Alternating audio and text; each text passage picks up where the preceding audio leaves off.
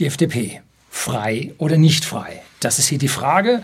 Und um gleich mit Shakespeare und seinem Hamlet weiterzumachen, sein oder nicht sein? Das ist hier die Frage, ob's edler im Gemüt, die Pfeil und Schleudern des wütenden Geschicks erdulden oder sich waffnend gegen eine See von Plagen, durch Widerstand sie enden, sterben, schlafen. Nichts weiter. Und zu wissen, dass ein Schlaf das Herzweh und die tausend Stöße endet, die unser Fleisches Erbteil ist, ein Ziel, aufs innigste zu wünschen, sterben, schlafen. Schlafen, vielleicht auch träumen. Ja, da liegt's. Nun, was tut die FDP? Widerstand gegen eine See von Plagen? Enden, sterben, schlafen? Nun, die Frage ist berechtigt und ich persönlich habe mich lange Jahre hier als Befürworter der FDP stark gemacht. Ich bin Kleinunternehmer und damit auf eine planbare, verlässliche Politik angewiesen, dass also Parteien genau das nach der Wahl tun, was sie vorher sagen. ja, das ist ein Wunschtraum, der seit vielen, vielen Jahrzehnten begraben gehört. Was wir seit dem 11. März 2011, wissen Sie, was da war? Hm? Da passierte die Naturkatastrophe, der Tsunami in Fukushima. Ne? Was wir seit diesem 11. März 2011 bei uns im Land zu ertragen haben, ist alles andere als planbar. Eine große Koalition führt ein Land immer ins Verderben. Das haben uns die Österreicher richtig vorgeführt. Und was einem als Einigkeit, als große gemeinsame Anstrengung verkauft wird, ist am Ende immer eine große Kungelei ohne nennenswerte Kontrolle durch eine Opposition. Österreich hat es uns vorgemacht. Ne? Das Chaos, was dort politisch über diese Jahre der großen Koalition passierte, was sich dort bereichert wurde, was dort die Parteien an Aufwind hatten, ganz, ganz schwierig. Und das hätte uns nachdenklich stimmen sollen, bevor wir solche großen Koalitionen bei uns im Bund angenommen hätten. Die Wahl im Herbst 2021 war die große Chance für ein Ende dieser großkoalitionären Politik. Hm? Was ist passiert? Die politischen Lockdowns, sagen wir vorsichtig bei dieser Ausdrucksweise, der Zensor ist nicht weit, man kann nicht immer annehmen, dass er auf dem Klo ist, äh, hätte eigentlich unsere GroKo Weitwund schießen sollen. Die Wahl musste zur Erlösung von diesem Übel führen und wir alle wissen, was passiert ist. Das war jetzt eine lange Vorrede und jetzt kommt das Intro und dann geht es erst richtig los.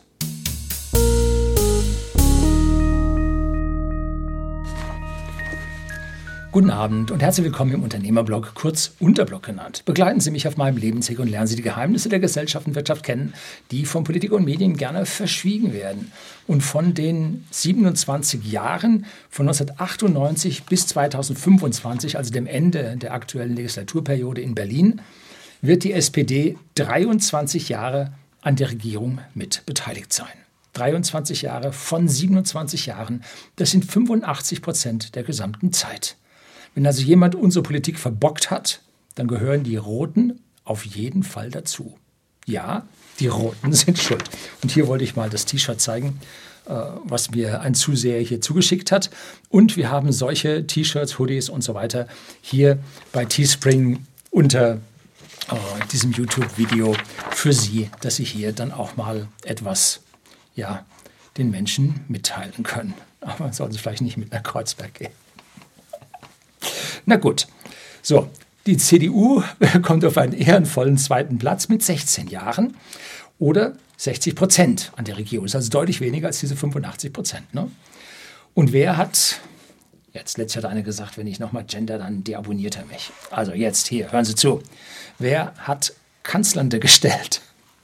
Sie müssen diese Ironie da drin verstehen. Ne? Also ein bisschen Humor Sonst können sie es nicht ertragen. Wie war das sonst? Sterben, schlafen. Na gut.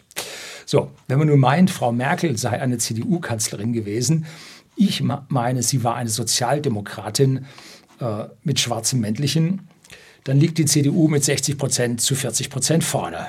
Nun gut, Frau Merkel als SPD-Kanzlerin, damit liegt die SPD bei 100 Prozent im Zeitraum von 1998, das war damals, als Schröder gewonnen hatte, gegen Kohl, bis 2025, wenn der Herr Scholz dann nun sich zur Wiederwahl stellen wird. Vielleicht geht es ja noch bis 2031 weiter. Ja, der Deutsche ist schon leidensfähig. Nun gut, suchen sich aus, wie Sie das bewerten, ob Sie Frau Merkel oder das Schwarz oder Rot.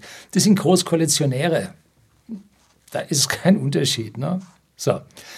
Die FDP war in dieser gesamten Zeit nur vier Jahre mit in der Regierung. Und zwar, glaube ich, war das die Merkel-II-Regierung, oder? Ja, ich denke schon. Und hat aus meiner Sicht nicht wirklich geglänzt.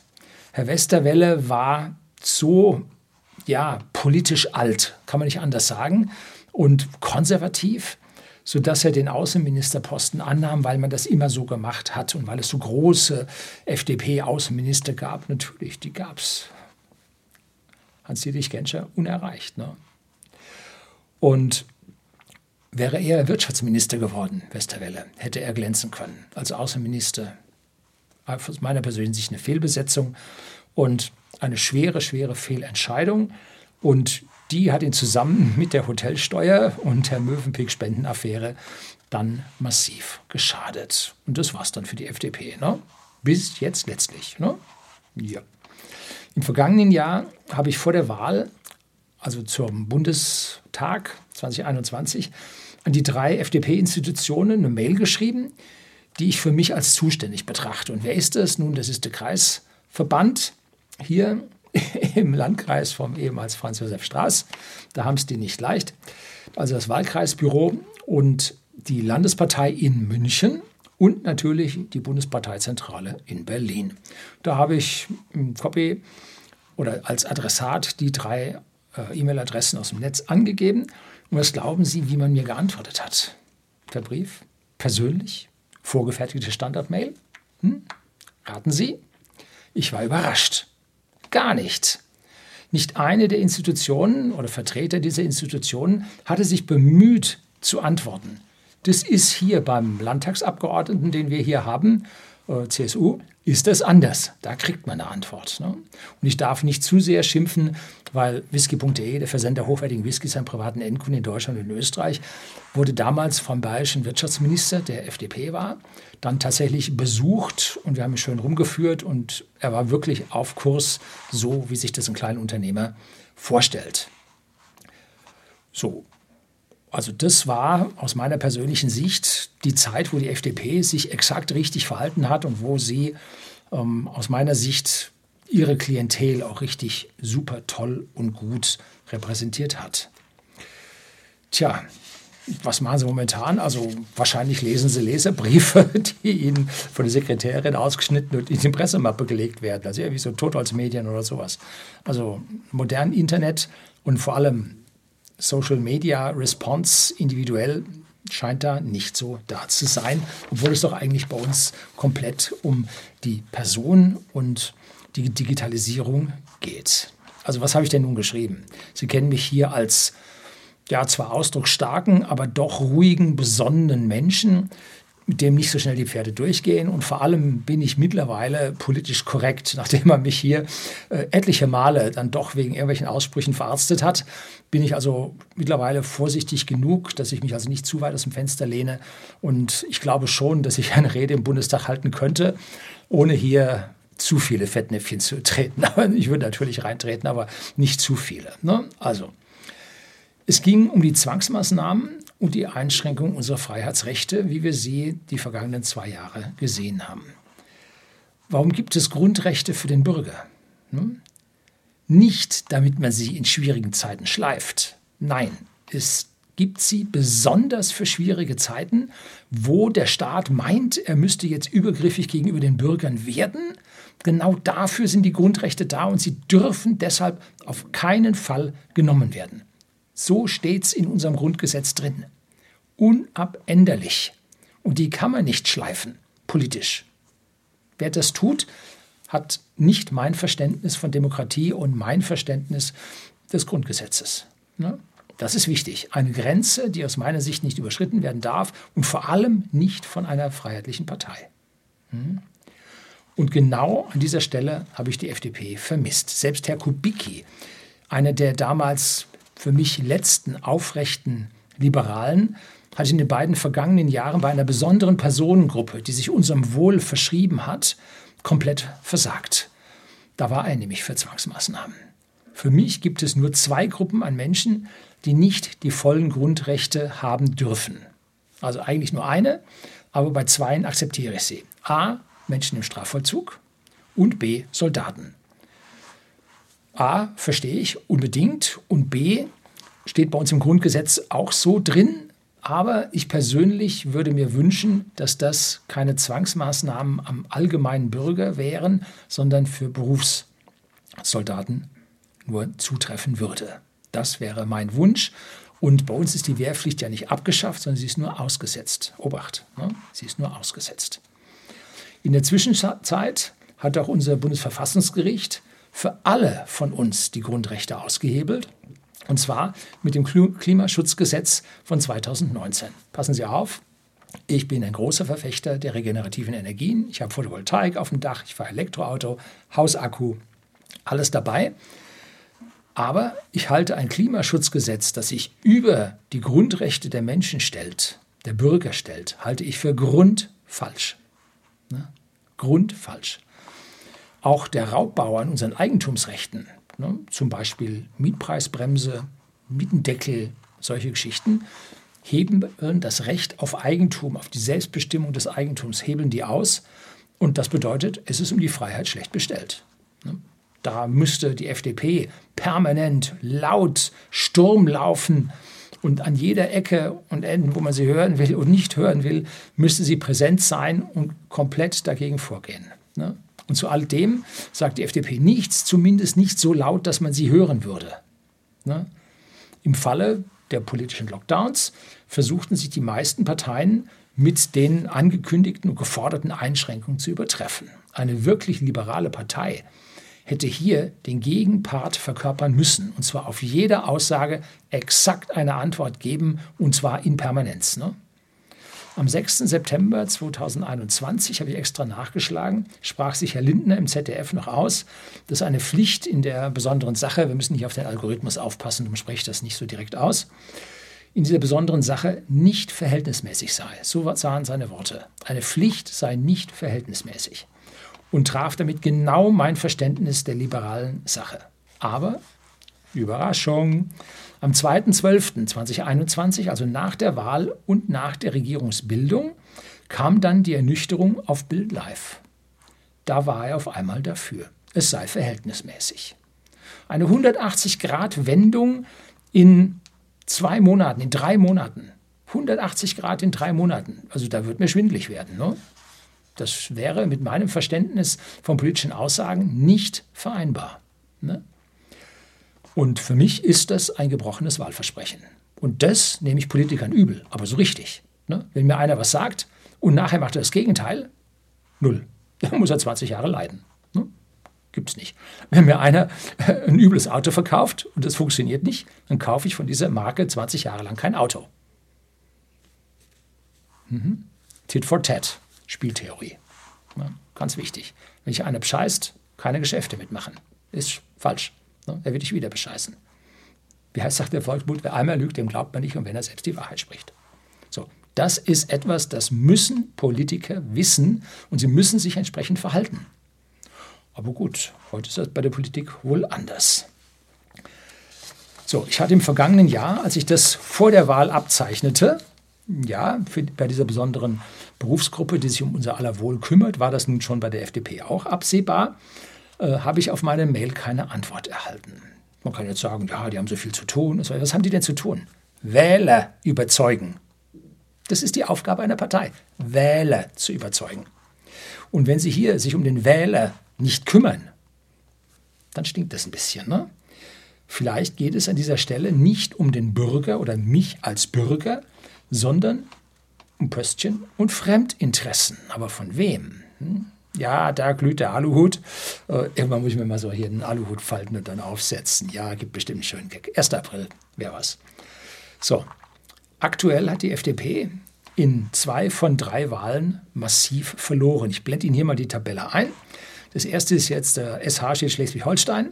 Da haben sie 2022 6,4 Prozent bekommen. 2017 hatten sie noch 11,5 Prozent. Das ist ein Minus von 5,1 Prozentpunkten. Dieses Punkte ist jetzt wichtig, weil rechnen Sie davon die echten Prozentzahlen aus, wie viel Prozent Ihrer Wähler Sie nicht mehr gewählt haben, dann sind das minus 44 Prozent. Das ist heftig. Fast jeder Zweite hat dort nicht mehr sein Kreuzchen gemacht. Das ist schlimm. Das sind lokale Einflüsse, hat mit der Bundespolitik nichts zu tun. Nun, Herr Kubicki stammt aus Schleswig-Holstein. Sagen wir mal so einfach dazu. So, jetzt kommen wir als nächstes Saarland. Ich weiß gar nicht, was die offizielle Abkürzung ist. Ich habe einfach SL geschrieben. Da hatten sie 4,8 Prozent bekommen und 2017 hatten sie nur 3,3 Prozent. Das sind plus 1,5 Prozentpunkte oder 45 Prozent mehr. Also ein schönes Wahlergebnis. Allerdings an dieser Stelle muss man sagen, das Saarland ist klein. Das hat 990.000 Einwohner, also ungefähr eine Million. Und Schleswig-Holstein hat immerhin 2,9 Millionen Einwohner. Das heißt, der Rückgang in Schleswig-Holstein ist weitaus gravierender zu werten als der Zugewinn in, im Saarland, wobei man immer sagen muss, von einem kleinen, äh, von einer kleinen Ebene wächst sich leichter als von einem höheren Bereich. Ne? Das ist das Gleiche, wenn Sie ein Kleinunternehmen haben und das wächst um 30 Prozent und hat da 100.000 Euro mehr Umsatz gemacht, äh, dann ist das anders, als wenn jetzt ein Konzern um 30 Prozent wachsen will. Das ist schwierig. Ne? Also so vom kleinen Niveau aus geht es leichter. Damit will ich aber den Erfolg dann im Saarland nicht schmälern und vielleicht ist das ja auch ein lokaler Effekt gewesen. Der Hammer kam aber dann jetzt bei der Nordrhein-Westfalen-Wahl. Da haben sie 2022 5,9 Prozent bekommen und hatten 2017 12,6 Prozent. Das ist ein Minus von 6,7 Prozentpunkten und ein Rückgang von 53 Prozent. Relativen, echten 53 Prozent. Das heißt, mehr als die Hälfte hat der FDP das Kreuzchen nicht mehr gegeben. Und das bei einer Einwohnerzahl von 18 Millionen, dem größten, 17,9 also irgendwas, dem größten Bundesland, bevölkerungsreichen Bundesland Deutschlands. Das muss man sich auf der Zunge zergehen lassen. Und jetzt zu sagen, das sind lokale Einflüsse, nein, das sind es nicht. Das ist eine große ja, Wetterlage, die der FDP gerade Sturmwolken äh, nicht am Horizont, sondern über sie zusammenbraut, die ja, schlimm sind, die zeigen, dass innerhalb dieser Partei etwas gravierend falsch gemacht wurde. Jetzt muss ich überlegen, was könnte es denn sein? Hm? Das Erste ist, die FDP hat sich redlich den Umfallerstatus wieder erarbeitet. Ne? So ist es bei mir angekommen. Und früher habe ich immer gesagt, das ist die Umfallerpartei, das ist die Umfallerpartei.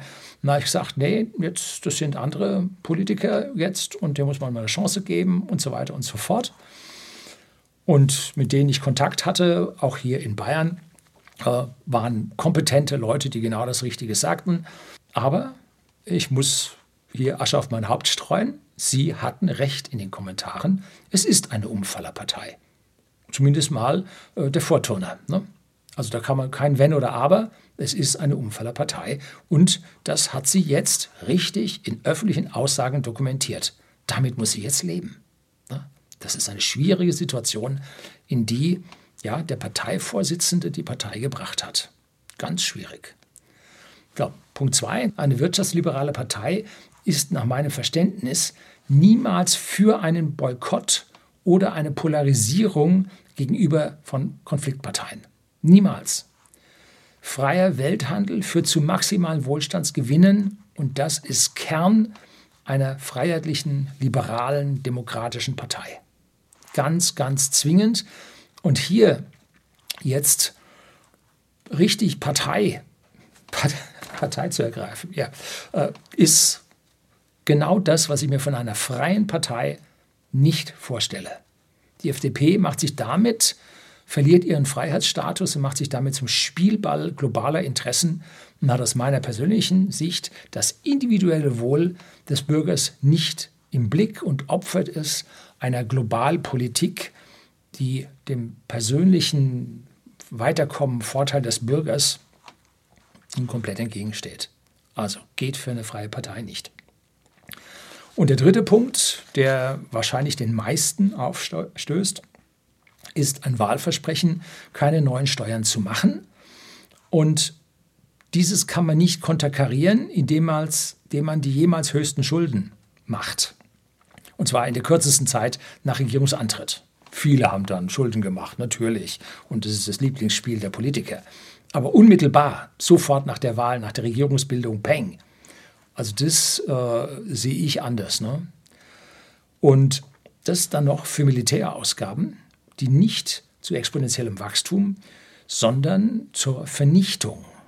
Jetzt auf jeden Fall von Menschenleben, klar, aber auch von wirtschaftlichen Werten, vom Wohlstand der Bürger führt. Ne?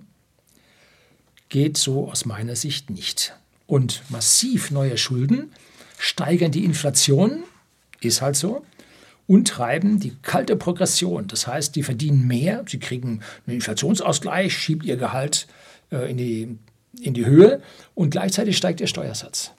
Und nicht nur das, es steigen auch ihre Abgaben. Na, weil sie bis zu den Beitragsbemessungsgrenzen hübsch damit steigern, dass sie also tatsächlich von diesen Erhöhungen, die sie dort bekommen, von Lohnerhöhungen, nicht so wirklich viel haben. Und das treibt in Summe die Steuerlast der Bürger in die Höhe. Die FDP muss zwingend eine neue Steuerreform auf den Weg bringen, die die kalte Progression wieder zurücknimmt. Ich bin ja, eigentlich müsste die Steuern weg und runter. So. Aber äh, ich wäre ja schon froh, wenn man die kalte Progression an dieser Stelle mal ein bisschen äh, einbremsen würde. Und da gibt es einen ganz lockeren, super Ansatz, nämlich man lässt die Steuerkurve mit der Inflation mitlaufen. Das heißt, gibt es 7% Inflation, dann lässt man den Eckpunkt, obwohl der Steuertarif dann steigt, auch um 7% steigen. Mit der Inflation nimmt der Staat dann keine zusätzlichen Gelder ein. Denn Inflation sagt der Staat, oh prima, ich kann mich entschulden. Das Ziel äh, von der EZB, möglichst lange die Zinsen unten zu halten, möglichst viele von den Schulden wegzubekommen und das auf dem Rücken des kleinen Mannes. Und dass da die FDP als freie Partei hier nicht dagegen spricht. Früher, da gab es so einen Vorschlag, eine flexible Steuerkurve, die manche Länder haben, äh, einzuführen, um die kalte Progression zu stoppen, um die rauszunehmen aus dem System, um die Anreize der Politik für inflationäre Tendenzen oder Inflationspolitik rauszunehmen. Nö, ne? passt nicht. Die FDP muss da zu sich ehrlich sein. Wenn die Gewerkschaften jetzt 8,x Prozent fordern, und jetzt nehmen wir mal an, sie würden sie auch tatsächlich sich erstreiken und sie erhalten, so würde der Mittelstand der Beschäftigten und die gewerkschaftlich äh, Beschäftigten von den Großkonzernen, die verdienen tüchtig, ne? die sind im Mittelstand weit drin, davon nur netto 3% wirklich sehen, weil der Rest geht für Steuern und Erhöhung der Sozialabgaben drauf müssen einfach mal gucken. Letzte Steuererhöhung, gucken Sie mal. Oben haben Sie so viel Prozent bekommen. Schauen Sie mal zu, wie viel unten äh, dabei rausgekommen ist von diesem oberen Satz. Oben haben Sie 300 Euro mehr bekommen. Wenn Sie unten 100 bekommen haben, haben Sie Glück gehabt. Ne? So sieht die Geschichte aus. Ne? Das heißt, wenn Sie jetzt 5% Inflation haben oder 7% Inflation haben und 3% netto kriegen, dann liegen Sie weit im Minus. Hm? Das ist, FDP aufgepasst, eine Steuererhöhung. Dagegen muss man vorgehen, wenn man gegen Steuererhöhungen ist. Hm. Nun gut.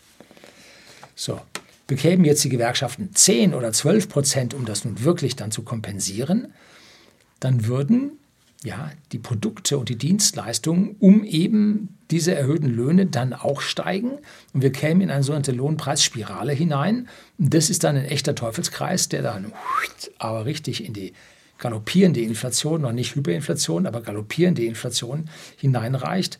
Und der einzige Ausweg ist das Ende der Schuldenmacherei, weil die Schulden sorgen für diese Steigerungen.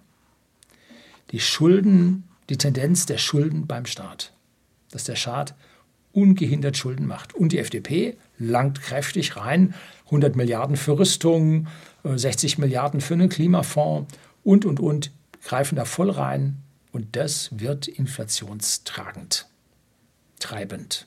Führt gar kein Weg dran vorbei. Fazit, eine freie Partei hat die Freiheit wirklich zu bringen, die Fahne der Freiheit hochzuhalten. Und das muss aus jeder Äußerung ihrer Offiziellen herausklingen. Ne? Dinge als alternativlos anzusehen, haben wir, wie gesagt, ab dem 11. März 2011 tatsächlich so erlebt. Und der einsame Beschluss unserer lieben Frau Merkel nach dem 11. März 2011 läutete die Phase der Alternativlosigkeit bei uns ein und damit auch ein Ende der Freiheit, wie wir sie über eine FDP schon immer versucht haben zu erreichen. Ne? Und dass sich jetzt dieser Widerstand gegen eine See von Plagen, wie äh, Shakespeare hier es formuliert hat, dass dieser Widerstand aufgegeben ist, dass man lieber stirbt, dass man schläft. Das ist eine ganz, ganz üble Geschichte und dient dem Bürger nicht. Und die FDP macht hier einen Bärendienst an der Allgemeinheit. Wie werden denn die kommenden Wahlen vom Bürger durchgeführt? Der Bürger merkt sich zwei Dinge. Einmal, was ist so die letzten Monate vor der Wahl passiert? Und das Zweite ist, was war das Übelste, was in der letzten Legislaturperiode passiert ist? Die zwei Dinge merkt sich der Mensch, zumindest mal der deutsche Michel. Und daraus bildet er sich eine Meinung und wählt.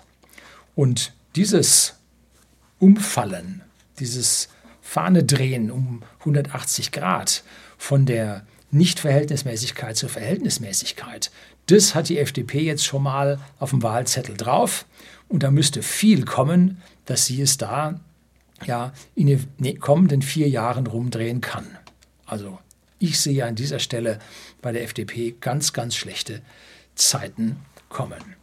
Mittlerweile war ja über den Hotelsteuerskandal mit Mövenpick-Spende das war um 2009, als das rauskam, oder nach 2009, als das rauskam, war schon eine ganze Menge Gras drüber gewachsen. Und vor allem die jungen Wähler haben ja als größte oder die größte Gruppe innerhalb der jungen Wähler hat FDP gewählt. Das muss man ganz deutlich an der Stelle sehen. Die haben Freiheit gewählt. Und jetzt kommt die Desillusionierung, ne? auch bei dieser Bevölkerungsgruppe. Und der FDP muss klar sein, dass nur jeder Zehnte oder jeder Zwanzigste sie wählt. Und wenn man in diesem kleinen Pflänzchen der Wähler nun so Dinge zumutet, die der Freiheit entgegenstehen, dass sich dann solche Personen davon abwenden und sagen, also Freiheit kriege ich da nicht, kann ja was anderes wählen, ne? egal nur was. Ne? So, man darf seine Kernklientel nicht enttäuschen. Und mittlerweile ist die Kernklientel unter 5 Prozent. Ne? Also bei der FDP wird es so ausgehen, dass es ein paar Ministerpensionen gibt und ein paar Abgeordnetenpensionen äh, um 1000 Euro pro Monat gestiegen sind nach der Legislaturperiode. 250 Euro pro Jahr im Parlament gibt es als Pension. So, und das war das, was bei der FDP dabei rausgekommen ist. Eine Veränderung einer Politik Deutschlands? Nee das hat es nicht gegeben. Es geht um Freiheit und nicht um Mainstream. Und zwar ohne Wenn und Aber. Freiheit kann unbequem sein. Freiheit kann dazu führen, dass man sich mit unserer rot-grünen Presse, mit unserer rot-grünen Medienlandschaft anlegen muss. Und zwar richtig. Und das erwartet ein Wähler der Freien Partei auch. Nicht, dass man mit den Medien da äh, auf, gut, auf gut Witterung macht. Nein, als Vertreter oder als Freund der Freiheit erwarte ich, dass man mit unseren unfreien Medien ganz gewaltig ins Gericht geht. Ne? Und es gibt heutzutage soziale Medien, da kriegt man den direkten Draht zum Bürger. Ne? Frau Merkel hat sich auch ihren Blog oder ihren Vlog genommen, wo sie direkt zum Bürger gesprochen hat unter Umgehung der Medien. Weil so einige Dinge hatten die Medien auch nicht erzählt. Ne? Das könnte eine Partei auch tun. Und zwar nicht irgendeinen Drittklassigen irgendwo mal schreiben lassen und selber nur die Medien, äh, die Papierpresse äh, morgens durchlesen, sondern wirklich selber seine Meinung kundtun und hier äh, jeden Tag, jeden zweiten Tag, jeden dritten Tag der Parteivorsitzende sich zur Freiheit äußern und diese Freiheit einfordern. Ne? Oder vielleicht erklären, warum es diesmal nicht geht, aber das nächste Mal dann ganz bestimmt. Und dann muss geliefert werden. Da muss man an diesen Äußerungen festmachen, aber Politiker Aussagen festmachen ja, ist auch nicht so gut. Also, die FDP hat in der kommenden Wahl in Bayern meine Stimme mit Sicherheit nicht. Das ist jetzt schon klar. Und 2018 schaffte die FDP in Bayern gerade mal 5,1 Prozent. Gerade so mit Hängen und Würgen drin. Und kommendes Jahr kann es aus meiner persönlichen Sicht die FDP in Bayern vergessen. Die werden es nicht mehr schaffen. Dafür haben sie zu viele frei denkende Menschen hier enttäuscht. Sie müssten jetzt hier in Bayern massive Opposition gegen die Bundes-FDP fahren, damit sie in diesem Strudel, in dem die Bundes-FDP drin ist, mit der Unfreiheit nicht untergehen. Das ist jetzt wichtig. Aber ein Parteipolitiker wird sich nie gegen seinen oberen Parteipolitiker auflehnen, weil sonst, zack, bist du weg. Ne? Ganz, ganz schwierige Geschichten. Und damit wird die FDP kommendes Jahr in Bayern eines der schlechtesten Ergebnisse ihrer Geschichte einfahren. Mit Ansage. Kein Mitleid. Verdient ist wirklich verdient. Das soll es für heute gewesen sein. Herzlichen Dank fürs Zuschauen.